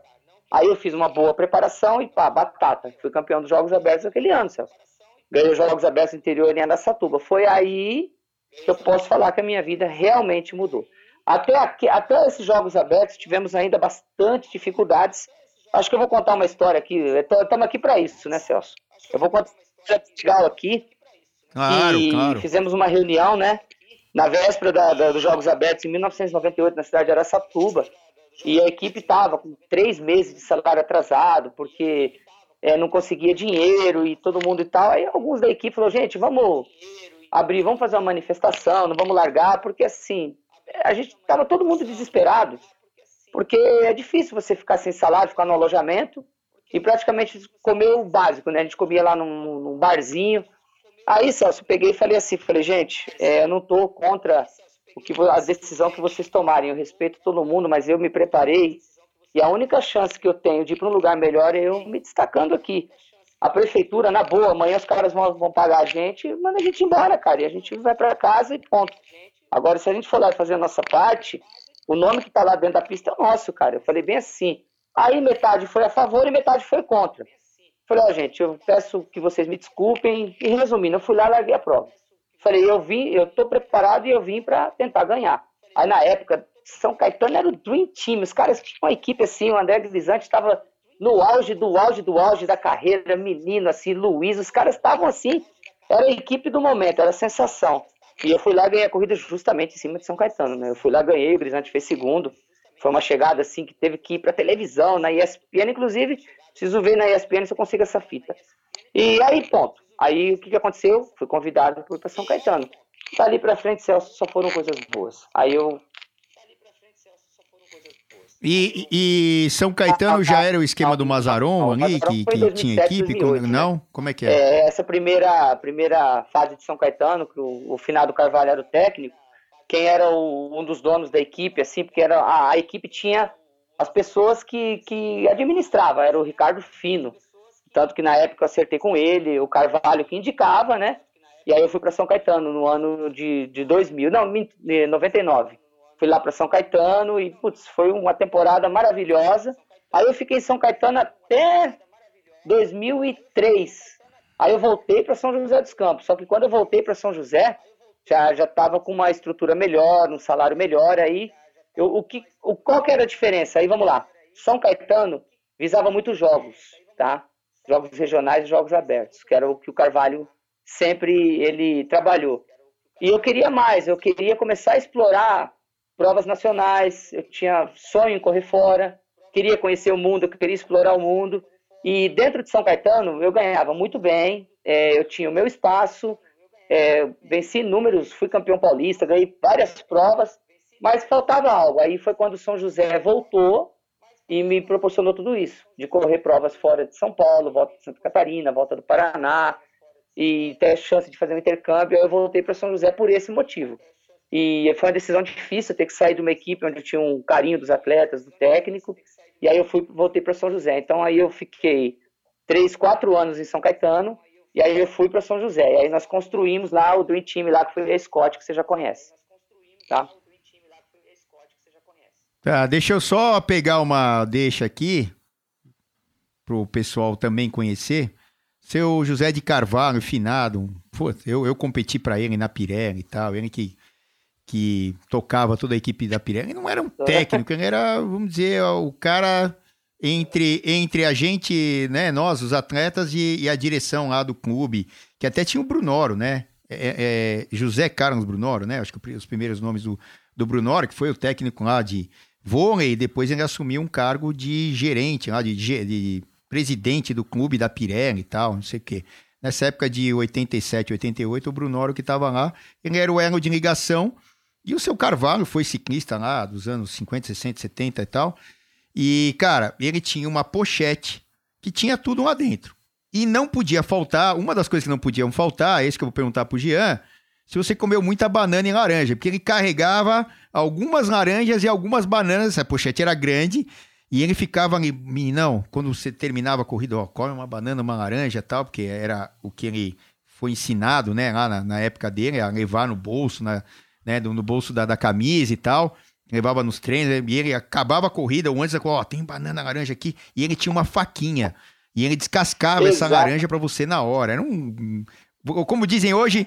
Como dizem hoje, era é um, era um fofo, né? Era um, um, senhor muito gente boa e tal, bem humoradíssimo, nota mil, seu Zé de Carvalho, infelizmente ele já foi. E, cara, você comeu muita banana em laranja do, ele do Zé Bica, como, a gente chamava né? ele, o seu Carvalho? Terminava antes da prova, ele sentava você numa cadeirinha, num banquinho e... Eu não sei se você chegou a morar com ele, um mingauzinho de manhã que ele preparava um mingau pra gente. Pô, Não, peraí, deixa eu te, deixa eu te, deixa eu te interromper. Aí você entrou na minha seara aqui, né? Que aí era, ainda era a equipe da Pirelli. Quem preparava na minha época o Mingau era o Senito. Eu não sei o nome dele completo e tal. Era o cara que cuidava do alojamento. Tinha um alojamento grande da Pirelli, as pessoas, né? O, o próprio atual presidente da Confederação Brasileira de Ciclismo, José Vasconcelos, eu conheço o José Vasconcelos como Garnizé, que era o apelido dele na época lá, que ele tinha um topetinho e tal, então cada um tinha um apelido, era o Garnizé. Então o Garnizé é, morava nesse alojamento, vocês terem uma ideia do, do, do, do, do todo mundo que morou lá, tem vários outros atletas aí e tal, que eu agora não vou ficar lembrando, o próprio Sabião morou lá e tal, que você citou, enfim, é, Unger e tal, e, e aí o que acontece? O, o, de manhã, tinha o Senito, que morava dentro do alojamento para cuidar dos atletas, né? Era uma casa alugada. E de manhã era o mingau de aveia. Era o mingau, ah, leite, aveia tal, até engrossar, não sei o quê. E as comidas ali, sucrinhos e tal, leite, café, blá, blá, blá pão. E, e, era o Senito que fazia o mingauzinho. Aí, então, na sua época, foi o Carvalho que fazia, que, que fez, né? Exatamente. O, o mingauzinho. levantava quando eu ficava caso, no né, alojamento né, para treinar, eu levantava e estava tudo pronto, né? Mingau, pãozinho, presunto. O Carvalho era, que Deus o tenha. E é isso mesmo. Então, aí, voltando a falar das equipes, né? Aí eu saí de São Caetano, fui para São José. E aí foi onde nós construímos uma equipe que foi uma equipe que deixou o marco também como as outras grandes equipes, foi a equipe da Scott ali, fizemos um trabalho bacana, onde competia eu, junto com o Márcio Mai, Valsemar, entre outros. E aí depois competi por lá por vários anos, aí eu voltei para São Caetano na era Mazaron, que aí já era uma outra administração, tínhamos um técnico argentino, e foi legal. E aí daí para frente você já conhece bem a história. Aí logo em seguida trabalhamos juntos, Então, esse trabalho junto foi. É, aí lembra aí, é 2008, 2007, né? 2008. Aí fiz uma temporada bacana, aí você é, me apresentou lá, o Doia, gente boa, um abraço para ele. E fizemos uma equipe lá, eu saí de São Caetano e começamos um projeto novo. E. Então, e até, até para explicar esse projeto que foi da Padaria Real, uma rede de padaria, é, de, de, de estabelecimentos lá, de padarias lá em, em Sorocaba, o Doia, que é. Eu não lembro se é José. É, ah, os primeiros nomes do Doia. Doia, me desculpa, cara. Eu vou te mandar esse podcast, depois você me dá uns croques na cabeça.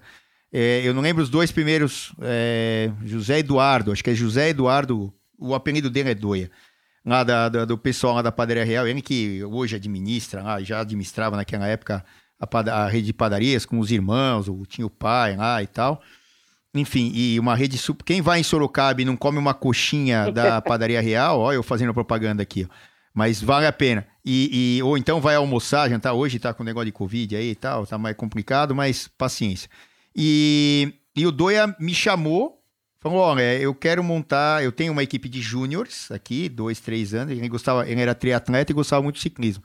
Aí ele me chamou o Celso me ligou, eu nem conhecia o Doer, vem aqui me conhecer e tal. O negócio do Doer é lá na padaria, lá comer com ele, conversar com ele. É, obviamente ele é descendente de portugueses, né? E é Souza, eu acho que o, o sobrenome do, da, da, da, família. Aí o Doer vai me dar uns croques na cabeça se eu tiver errado. Acho que eu não tô. E os caras nota 10, muito gente boa. É, até hoje tem eles no meu coração, como o Jean também, tenho certeza. E, e aí, ele, oh, eu quero montar uma equipe tal de júniores e tal. Beleza, aí montamos a equipe, eu passei os treinamentos de pista, de velódromo, que eu conheci, enfim e tal. E a equipe foi super vitoriosa, júnior. A gente ganhou praticamente tudo. Campeonato Brasileiro, não sei o quê, papapá, um monte de coisa. É, aqui no Paulista, a gente foi para jogos e tal, e, e, com uma equipe de até meninos até 18 anos. E aí, um ou dois anos depois, o Doia chegou para mim e falou: Olha, é, se eu lembro bem como ele falava, né? Era tudo suposições, né? Olha, se eu tiver interessado em montar uma equipe é, elite, tá? naquela época já era elite, não sei o que e tal, tal, tal. Aí eu falei pro Doia assim, fui bem sincero. Eu falei, Doia, você, a gente pode, você pode montar, a gente pode montar qualquer coisa, depende de quanto você quer gastar. Quanto você tem de verba? Aí ele me falou, eu tenho X lá na época. Eu falei, ó, oh, Doia, com esse dinheiro é, é difícil, mas eu, se eu tivesse o seu lugar e fosse pensar em montar a equipe que está pensando em montar, eu teria dinheiro para contratar um cara melhor, né, um capitão, e uns outros que não ganhem tanto dinheiro, que sejam mais é, é, pegar esses júniores e subir a categoria, né? Botar, botar eles na. Eles já estavam passando de categoria de júniores para adulto, e aí eles já iam cair na elite direto, paciência. É, não tinha jeito, porque eles eram mais baratos, e contratar mais uns três, quatro caras baratos para ter ali uns seis, sete, oito no orçamento que ele tinha. E outra, ainda tinha umas viagens e papapá. Então, vai dinheiro, né? Pô, mas é, se você fosse contratar, quem seria esse cara? Eu falei, ó, o cara que eu conheço, que é completo, que ele vai te dar resultado no sprint, na subida, é, no contrarrelógio, sei lá, enfim, nas provas, e também ajudar a cidade aqui, Sorocaba, a ter algumas medalhas em jogos, se é que eles estão é, botando algum dinheiro disso. E Sorocaba, pelo que eu sei, porque eu sabia, não concava nada, era só o Doia e a rede de padarias, a Padaria Real. É, eu contrataria um cara. Pô, mas quem que é esse cara? Quem não é? Não sei o que falou. É um amigo meu, pessoal até, que para mim é o cara. Porque com esse dinheiro aí você vai contratar um cara bom e o resto que eu falei. Quem que é? Ah, é o Jean Coloca. Falei. Ah, é o Jean? Pô, eu não conheço, eu conheço, não sei o quê. Traz ele aqui para conversar. Ah, peguei o carro. Jean, assim, assim, assim. Você tá interessado? Tô. Levei o Jean lá e tal, tal, tal. E ele tinha até oferta das outras equipes lá e tal. Falei, porra, Celso, é você? Eu, eu, se for com você, eu vou, não sei o quê. Fomos lá, conhecemos o Doia, o Doia explicou tudo, tal, tal. O Doia adorou o Jean, falou, fecha, assim, pro Doia, depois, né, da reunião, falou, fechado. Falei, Jean, e aí, você então, aceita? Aí que que fizemos algumas Jean? reuniões, algumas, né, várias, né? A gente, pelo menos por uns dois, três meses, a gente ia jantar lá. E eu sempre fui muito às claras. Eu falei com o Marcos na época, né? Falei, Marcos, não, não sei se eu vou continuar na equipe. Com o Marcos Mazarão. Eu sempre Esse uma Marcos coisa, é o, Marcos, é o Mazarão. aqui para o telespectador aí que está é, escutando no, nossa, nosso bate-papo. Eu sempre fui muito transparente. Eu nunca gostei de fazer as coisas escondidas. Tanto que você me conhece. Eu tenho defeito? Tenho. Como todo mundo tem. Ah, talvez eu possa, possa não agradar todo mundo em tudo mas eu sempre fui muito transparente, eu sempre joguei limpo. Então, desde a primeira conversa que eu tive lá com o Doia, falei com o Mazaron, falei, olha, pro ano que vem, isso, isso, isso. Quando chegou, quando nós batemos o martelo lá, que o Doia fechou, a gente encarar esse projeto, porque para mim foi muito bom, porque eu estava entrando não só na parte de atleta, como eu estava junto com você numa questão de gestão de uma equipe. Isso que foi legal, a gente trabalhou junto, nós pensamos, pensávamos juntos. Então, nós, isso, isso foi bacana para mim. Quantas vezes a gente sentou e discutia coisa de prova. Não, Jean, vamos fazer isso, faz aquilo. E, pô, você concordava, não concordava? Isso foi legal para mim, então foi um desafio. Então, por isso que eu aceitei. De fato, tive vários convites depois que nós acertamos, como eu digo, Doia falando pra gente no fio do bigode. Nós não assinamos nenhum papel. Ele falou, bicho, vamos acertar aqui no fio do bigode. É, eu tive várias propostas para ganhar até mais do que nós tínhamos acertado ali. Mas Fui, falei com, com o São Caetano, me desliguei da equipe pela porta da frente, tá? Saí é, pela porta da frente, tanto que hoje tem um bom relacionamento com o Mazaron, e aí começamos um trabalho lá. E foi um sucesso, pelo menos o tempo que, que estivemos presentes. É, grande parte dos títulos meus, principalmente fui campeão do ranking brasileiro correndo pela padaria. Fizemos intercâmbio, fomos correr fora, fui para Itália, lembra? É, viajamos para o Chile, Argentina, tudo pela padaria. Então ele foi, um, foi uma, uma oportunidade bacana e eu só tenho a agradecer a Padaria Real e você que acreditou no meu trabalho. E eu volto a falar, saímos, eu saí de lá pela porta da frente como você. Se eu for amanhã lá, eu chamo ele para tomar um café. Precisamos. E outra, né? Até já. É, é. Ah, precisamos. Vamos dar um toque no Doia lá. É, vamos, vamos, vamos até pegar esse podcast uhum. aqui como marco e dar uma ligada para ele lá. É, e, e aí, é, o que acontece? A gente tinha, eu juro para vocês, aqui eu posso falar com muita clareza, o nosso orçamento na equipe, cara, era assim, sei lá, um décimo do que as do, do que comparando com as equipes com, com, as quais a gente competia. Tinha lá a época da Scott é, São Caetano, São, São José, né? É, a, a, aí Funvic, aí não sei o que, um monte de equipes que tinha um orçamento. tinha lá do, de Paraná. verdade. Como é que era aí? Que, aí Datarro. Datarro, tinha, bom, outras equipes que ainda. Blumenau tinha equipe. Qual, qual mais? Joinville, é verdade, tinha muitas equipes. É. E, e, e, aí, até aqui no estado de São Paulo, outras equipes e tal. E o nosso orçamento era minúsculo. Olha, eu juro pra você, claro, quem faz milagre é aquele cara que tá lá em cima, e, e ele fez um monte de milagres e largou pro, pro povo aqui da terra e pros animais, para todo mundo, tocar o mundo, né? Deus tá lá, e, e, mas assim, eu vou te falar que foi quase milagre que a gente fez com o orçamento que a gente tinha. O Jean, inclusive, foi, acho que 2009, ele foi campeão do ranking nacional. Foi 2009, foi isso mesmo. 2009. Acho que foi 2009, Jean, é isso? Foi 2009, foi isso é. Como, como uma equipe um cara, né, com uma equipe modesta, não desfazendo das pessoas que estavam lá, mas era modesta, até pelo orçamento, é, conseguiu ganhar um ranking. Era inacreditável. Ele foi o cara que mais somou pontos nas provas válidas pelo ranking nacional. Correu lá no Amapá, coisa, caramba, quatro, né? A camisa é, de montanha, e, o Andrei, lembra? E, e, e então, Sim, o Andrei na, na volta do, do estado. positivos, né? né? É, o, o, e aí o que acontece é, foi um projeto legal. Depois a gente, cada um foi para um canto, o Gia foi para outra equipe, eu também parei uh, de, de, mexer meio com gestão de equipe, não sei o quê. E entraram outras pessoas lá, a equipe continuou. Só que aí, quando entraram outras pessoas, entrou muito de dinheiro. Ah, que o Doia gostou da história tal. Aí, com mais dinheiro, eu não vou dizer que é fácil, mas é muito menos difícil com uma dinheirama que entrou lá fazer a coisa andar, mas a gente já não estava mais na equipe. Então, imagino que o orçamento lá tenha quintuplicado, né, na época que a gente saiu. Mas, enfim, foi muito legal uh, esse trabalho. E essa época eu já tinha uma proximidade com o Jean e fiquei mais ainda amigo dele, trouxe ele para equipe e tal. E aí a gente praticamente, né, Jean, nunca mais se desgrudou, como você falou. Subiu como conhecer o mundo, né? É, a gente foi aqui para o Chile, na viagem que eu, que eu organizava é, todo ano e continuo, que é, é de Santiago para Mendoza e depois volta, de pedal ali Chile, Argentina, é um lugar maravilhoso, um dos mais bonitos e, e, e desafiadores do mundo para pedalar. O deserto do, ali é, de Mendoza é demais. Subir o Vale Nevado, subir o Portijo, enfim, é maravilhoso. Chega com a neve lá e tal. É, fomos para Espanha, subimos Angliru, é, fomos para Itália, subimos Conan. Isso tudo de uma. É, então, é, exatamente. Então, assim, é, é, é, fomos para Califórnia, atravessamos é, de Los demais. Angeles a São Muito Francisco, né, Jean?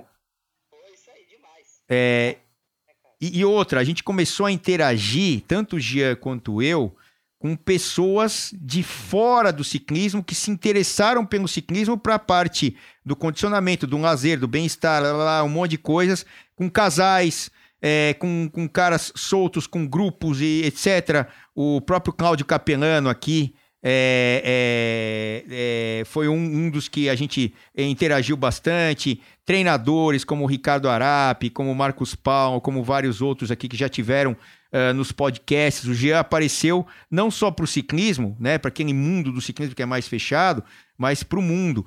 Conheceu um monte de gente, é, caras de mercado financeiro, caras empreendedores de outros negócios e tal. E aí a sua vida foi abrindo e, bom, aí você, assim, isso aí eu já tô falando meio que lá para 2010, 2011, 2012.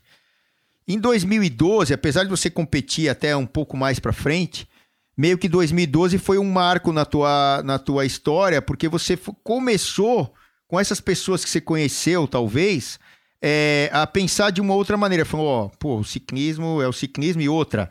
As provas aqui, as administrações, começaram, desculpa a sinceridade, né, para quem é o administrador do ciclismo no estado, no país, nos outros estados, a, começaram a ficar muito ruins, é, poucas equipes, é, é, é, é esses jogos não tiveram tanta importância para manter a, a, as equipes no, no, nas cidades do interior, tanto como eu falei, São Paulo, principalmente Paraná e Santa Catarina, em outros estados também existe, mas é a estrutura do ciclismo foi mudando, foi entrando um batalhão de gente que é, ou faziam outros esportes, ou não, fazia nem, não faziam nenhum, nenhum esporte, mas o ciclismo foi começando a ser descoberto por, entre aspas, pessoas comuns. Trabalham, têm os seus negócios, enfim, independente de ter mais ou menos dinheiro. Começou essa é, arrebanhada de gente para dentro do ciclismo, que não para de crescer. Né? E, e aí começou a mudar um pouco daquele negócio mega profissional, equipe e tal, para uma coisa mais amadora e essas pessoas com vontade é, de andar, treinar e até competir alguma coisa, mas não de maneira profissional, porque essas pessoas já conheceram o ciclismo com uma idade mais avançada e aí já com, com as suas vidas já é, plenas aí, casados ou não, não sei o quê, mas vai de 30 anos para frente. E o Gia conheceu muita gente. E aí começou uma nova fase na tua vida, né, Gia? Exatamente. 2012 para frente, aquilo que eu almejei no começo, que era buscar um resultado, conquistas, o meu espaço, eu, eu vou ser bem sincero, eu consegui, eu fui, fui muito feliz, tá? Eu fiz uma carreira, tive uma carreira muito brilhante, é, vencedora, é, e construí muitas amizades. Aí quando chegou 2012, eu comecei a me preocupar o meu pós-ciclismo. E aí eu, foi quando eu cheguei, falei com a atual equipe que eu estava, que era São Caetano, que eu faria minha última temporada assim, para o pessoal entender. Nós, quando assinamos um contrato com uma equipe, a equipe tem aquelas prioridades, que é competir torneio, volta, jogos, é, prova de um dia que são as clássicas, é velódromo, é não sei o que, enfim, cada um tem uma coisa. E eu deixei claro em 2012 que seria minha última temporada cheia, que eu falo assim, que eu competiria jogos, que eu competiria. Os jogos não, é volta de São Paulo, torneio, apesar que dali para cá as provas foram acabando, mas até então ela ainda existia, tínhamos muitas, muitas provas de, de etapa. A gente viajava para o Paraná, viajava para Santa Catarina, viajava para o Rio de Janeiro, viajava para Santos, torneio de verão, e, e ficava ausente uma semana, dez dias viajávamos para a do Uruguai, para correr na Argentina. Peguei e falei: não, a partir de 2012 para frente, eu vou continuar competindo, sim, mas eu já vou começar a trabalhar o meu futuro e eu não posso me ausentar mais uma semana, dez dias, como eu fazia antes. Então, em 2012, oficialmente, eu participei da minha última volta de São Paulo. Aliás, eu acho que foi até a última, eu acho que depois não teve mais. E aí eu vim me preparando para um pós-ciclismo. No começo, é, o, o, meu, a meu, o que eu tinha em plano era trabalhar dentro do ciclismo como a gente trabalhou junto, Celso, era ter equipe e tal, mas infelizmente o ciclismo profissional ele foi é, perdendo força, foi acabando as provas, aquele brilho que nós tínhamos nos anos ali de 2000 a 2010, que nós tínhamos prova na televisão, Copa da República, Copa América, Volta de São Paulo, é, Copa não sei do que, tínhamos assim um monte de provas, sabe? Isso infelizmente foi perdendo a força e uma coisa puxa a outra. As equipes foram se, se perdendo, foi desmanchando, o orçamento foi caindo, enfim. Tudo aquilo que eu tinha de plano em mente dentro do ciclismo, infelizmente estava meio que por água abaixo, porque estava muito difícil. Aí o que acontece? Comecei a buscar patrocinadores, comecei a buscar apoiadores, a conhecer pessoas, aí foi onde eu comecei a trabalhar um lado paralelo. Comecei a me preparar, comecei a dar treinamento. Na verdade, não dava treinamento, tá? Eu acompanhava aqueles amigos que me apoiavam ali para me manter no esporte. Aí comecei a trabalhar com isso e fui aprendendo, fui gostando do que eu estava fazendo e vim me preparando passo a passo até chegar o momento certo de me aposentar do ciclismo profissional e montar um grupo de treinamento que é o que eu faço hoje. Só para um breve resumo. É, e hoje o Gia tem uma assessoria, ele tem aí os seus alunos e os caras que seguem ele, dá os treinos aqui. A ciclovia tá para abrir de novo, nós estamos gravando ainda. Alguém pode ouvir isso aqui daqui a um ano, dois anos tal, vai estar tá lá no Bike Hub, mas a gente está gravando na época da pandemia aí do Covid e tal, tá aquele negócio abre, não abre as coisas. Aqui na. Ele dá muitos treinos aqui na USP e, e na ciclovia aqui de São Paulo, agora emergencialmente estão fazendo uns treinos alternativos, leva o pessoal para a estrada, é, ou dentro da cidade aqui nos lugares mais tranquilos durante a semana, que é umas ruas mais largas e abertas e tal. E, mas e, e, e, e tem o, o, seu pessoal o pessoal que, dá, que dá os treinos. E, e aí, Gia, é o seguinte, é, uma pergunta, né, que toda essa sua carreira, é, você correu ali, Uruguai, Argentina, não sei o que e tal. Mas o exterior, por que, que isso não aconteceu? E eu te considerava um cara bem completo. É uma época que você era mais sprinter, depois você começou a subir como ninguém e tal, aí até ganhar as provas aqui que juntavam amadores e profissionais da subida da Serra de Campos, né? Ali da, da revista que patrocinava, né? E, e, e, e, e por que, que não aconteceu, você acha, aí o exterior? É, o que, o que, que virou? Eu acho que sim. Por que, que não virou? fazer um resumo, para você ganhar um, o seu espaço lá fora, você tem que ir muito menino para lá, né? Quando eu fui, quando fizemos aquele intercâmbio, até quando eu estava lá pela padaria, que foi eu e o André, fomos para Itália, com pirata, tudo, até tentamos uma equipe lá, alguma coisa, mas eu já era velho. Até os caras falaram, meu, 30 anos aqui, bicho. Igual você, nós temos de dúzia, tá? Então, para você ter uma oportunidade, você precisa de menino, como o Murilo foi, foi como o Mauro foi. E eu, quando menino, é, você viu a minha história, foi muito contubador, e vai para lá e vem para cá, e sobra aqui. Talvez faltou um pouco de estrutura, faltou alguma, algumas pessoas, talvez certo, naquele momento, para eu ter uma oportunidade de ter esse intercâmbio que eu não tive. O sim não existe, mas assim, é, vamos supor que lá atrás eu tivesse um cara que nem você hoje na minha vida que poderia ajudar a fazer isso, movimentar, mas eu não tinha essa estrutura, eu só pensava naquele momento, eu só pensava em, em sobreviver, ponto. É, minha carreira dos 15 anos aos 25 anos, que seria onde eu poderia buscar algo, isso nem passava na minha cabeça. O que passava na minha cabeça naquele momento era que nem hoje todo mundo dá Covid, eu não pegar Covid e não morrer. O que me passava naquela cabeça era sobreviver. Era estar ali no jogo e sobreviver. Quando eu vim ter a maturidade e a estrutura que eu poderia pensar em algo, já era tarde, tá? Eu cheguei aí para fora, mas já era tarde.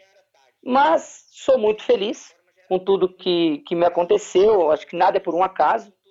E acabei iniciando um grupo. Eu tinha uma visão totalmente diferente sobre esse negócio de assessoria de ciclismo. Eu pensei que quando eu montasse uma assessoria mesmo, eu ia ter lá, nossa, Jean, aluno, professor e tal. E, cara, essa pandemia, esse momento tudo, me fez mudar tanta coisa que eu vi que não é bem assim. A gente, quando está trabalhando com pessoas certas, pessoas corretas, pessoas boas, que te valorizam, tudo muda. Tá? Então, hoje, assim, é, eu, eu, montei no início, Celso, era uma assessoria, mas isso mudou de um tempo para cá e está mudando. Eu tenho um grupo hoje, uma equipe que soma, que nem você tem no seu trabalho, e o, alguns têm. É claro, existem diferenças, mas hoje, assim, é, essas pessoas que estão do meu lado hoje, inclusive você é um cara independente de qualquer coisa, é, são pessoas que a gente aprende, são pessoas que lutam com a gente, que se torna uma equipe. Que lá atrás eu não tive isso. Lá atrás, quando eu estava competindo, eu era um número. Os caras, ah, se não fizer resultado, é pra rua. É mais ou menos assim. Mas tem um ditado que falavam assim: é, eu não quero saber se o pato é macho, eu quero o ovo. Então o cara não quer saber se estava com o braço machucado, se você estava doente. Não deu resultado rua.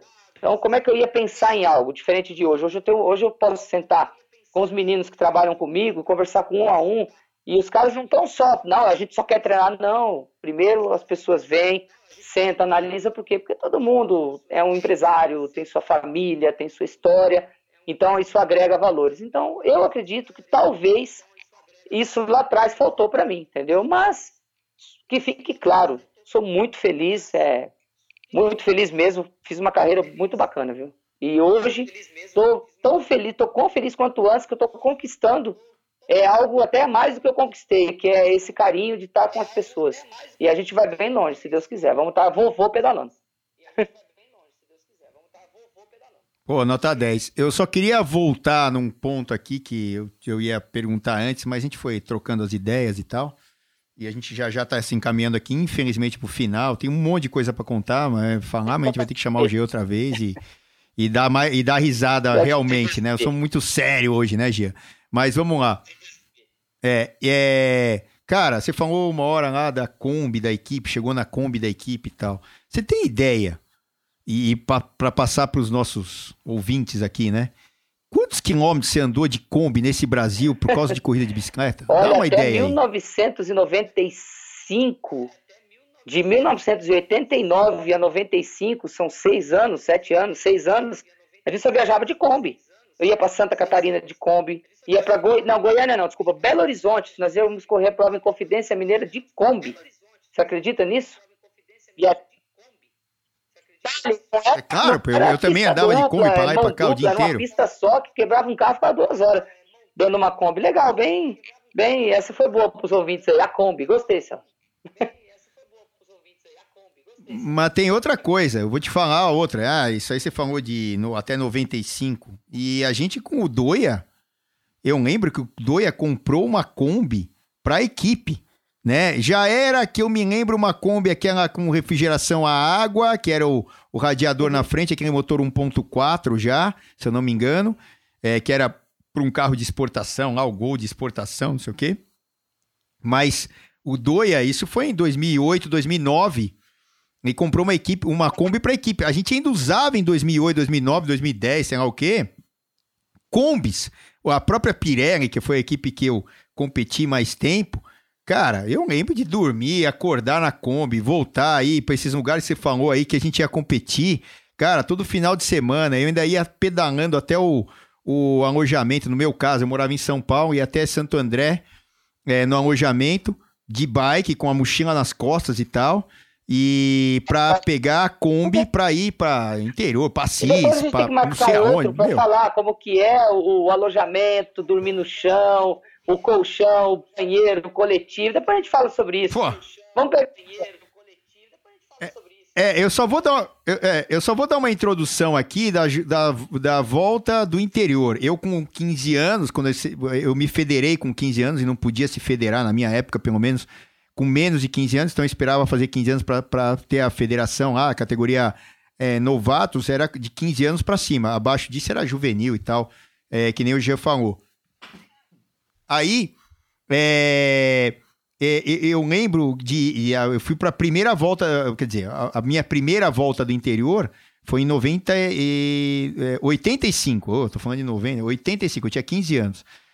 E a gente dormia, nos, era um alojamento coletivo e tal, todos os atletas, eram cento e tantos atletas, 200, sei lá o quê, entre é, novatos e veteranos que faziam a volta, né? E, novatos aspirantes e veteranos. Então era muita gente, uns 200 e tantos. E a gente muitas vezes dormiu em, em estádios, é, está, como é que chama aquele estádio pequenininho lá? É, centros esportivos, aqueles fechados. É, é, isso, ginásio de esportes das cidades, só colchões, colchões, colchões, colchões, colchões jogados no chão assim. Você trazia sua roupa de cama, os seus pertences ali, a sua bicicleta de um lado. Cara, imagina 200 negros ali dormindo. Para tomar banho, na hora de tomar banho marcar pra ir no banheiro de manhã. é. Meu, pra comer, pra, meu, negócio louco. E é o que a gente tinha. E o Valdemar, né, que fazia as provas, né, ele não gosta de chamar ele desse apelido, mas eu vou falar aqui, depois ele também dá o descroque na minha cabeça. Gabidela, que nem os caras brincavam com ele, sei lá de onde vem esse apelido dele. Mas o seu Valdemar, cara, com muita dificuldade, fazia junto com o seu Ângelo Casa, infelizmente falecido ano passado, é, ajudava muito o Valdemar financeiramente e outros, né? Mas, cara, é um romantismo incrível do ciclismo que a gente, como você falou, né? nós vamos ter que marcar um para falar dessas coisas e, e, e para o pessoal entender o que era, o que foi e para onde vai o ciclismo. Jean, para a gente terminar, vai, porque daqui a pouco o Jean tem seus compromissos, suas aulas aí que ele vai dar, enfim. Quando não é de manhã é à noite, quando é de manhã é à noite também, e assim vai. É, daqui para frente, Jean, o que, que você imagina para você e, e o ciclismo e o esporte? O que, que você viu mudar nesses anos todos aí? Dá a sua, a sua visão disso aí, como é que Bom, você tem visto e, e como vê para frente? O ciclismo profissional, infelizmente, antes da, da pandemia mesmo, já vinha tendo suas dificuldades estava é, deixando de ter grandes eventos, grandes provas, e isso, se não acontecer, as coisas não irão acontecer, porque uma coisa puxa a outra, tá?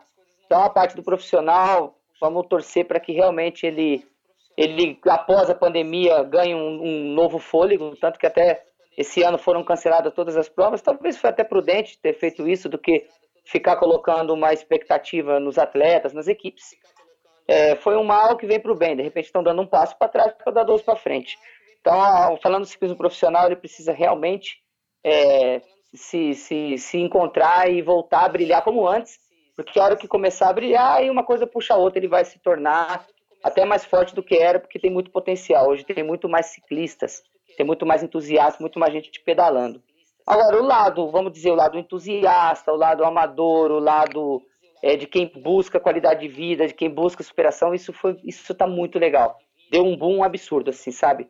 De dois anos para cá, de três anos para cá, cresceu demais.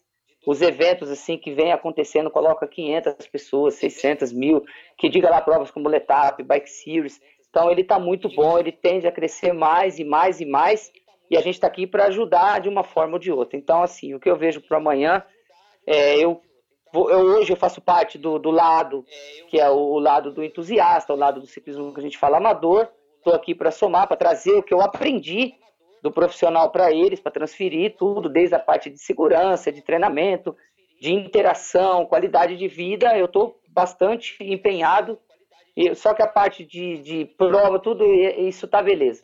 Mas do lado do profissional, vou estar sempre ali junto, porque minha raiz é dali. Graças a ali eu estou aqui hoje. Se não fosse o ciclismo profissional, a minha vida não estaria aqui hoje. Ele me proporcionou tudo, uma vida digna, uma vida com disciplina. E então vamos torcer e vamos trabalhar e é isso. Acho que é isso aí, né, Celso? É, legal, é isso aí. E a, e a gente tem, como o Gia estava falando, até para concluir, é, é, que o número de pessoas praticando ciclismo, o ciclismo já foi considerado, eu acho que até maior que isso, o novo golfe, né? Os americanos e tal, os caras que têm acesso ao golfe, que aqui no Brasil muito pouca gente, porque é, um, é uma coisa muito restrita. É, porque lá foi um boom, né? Nos anos, acho que 70, 80, não me lembro exato.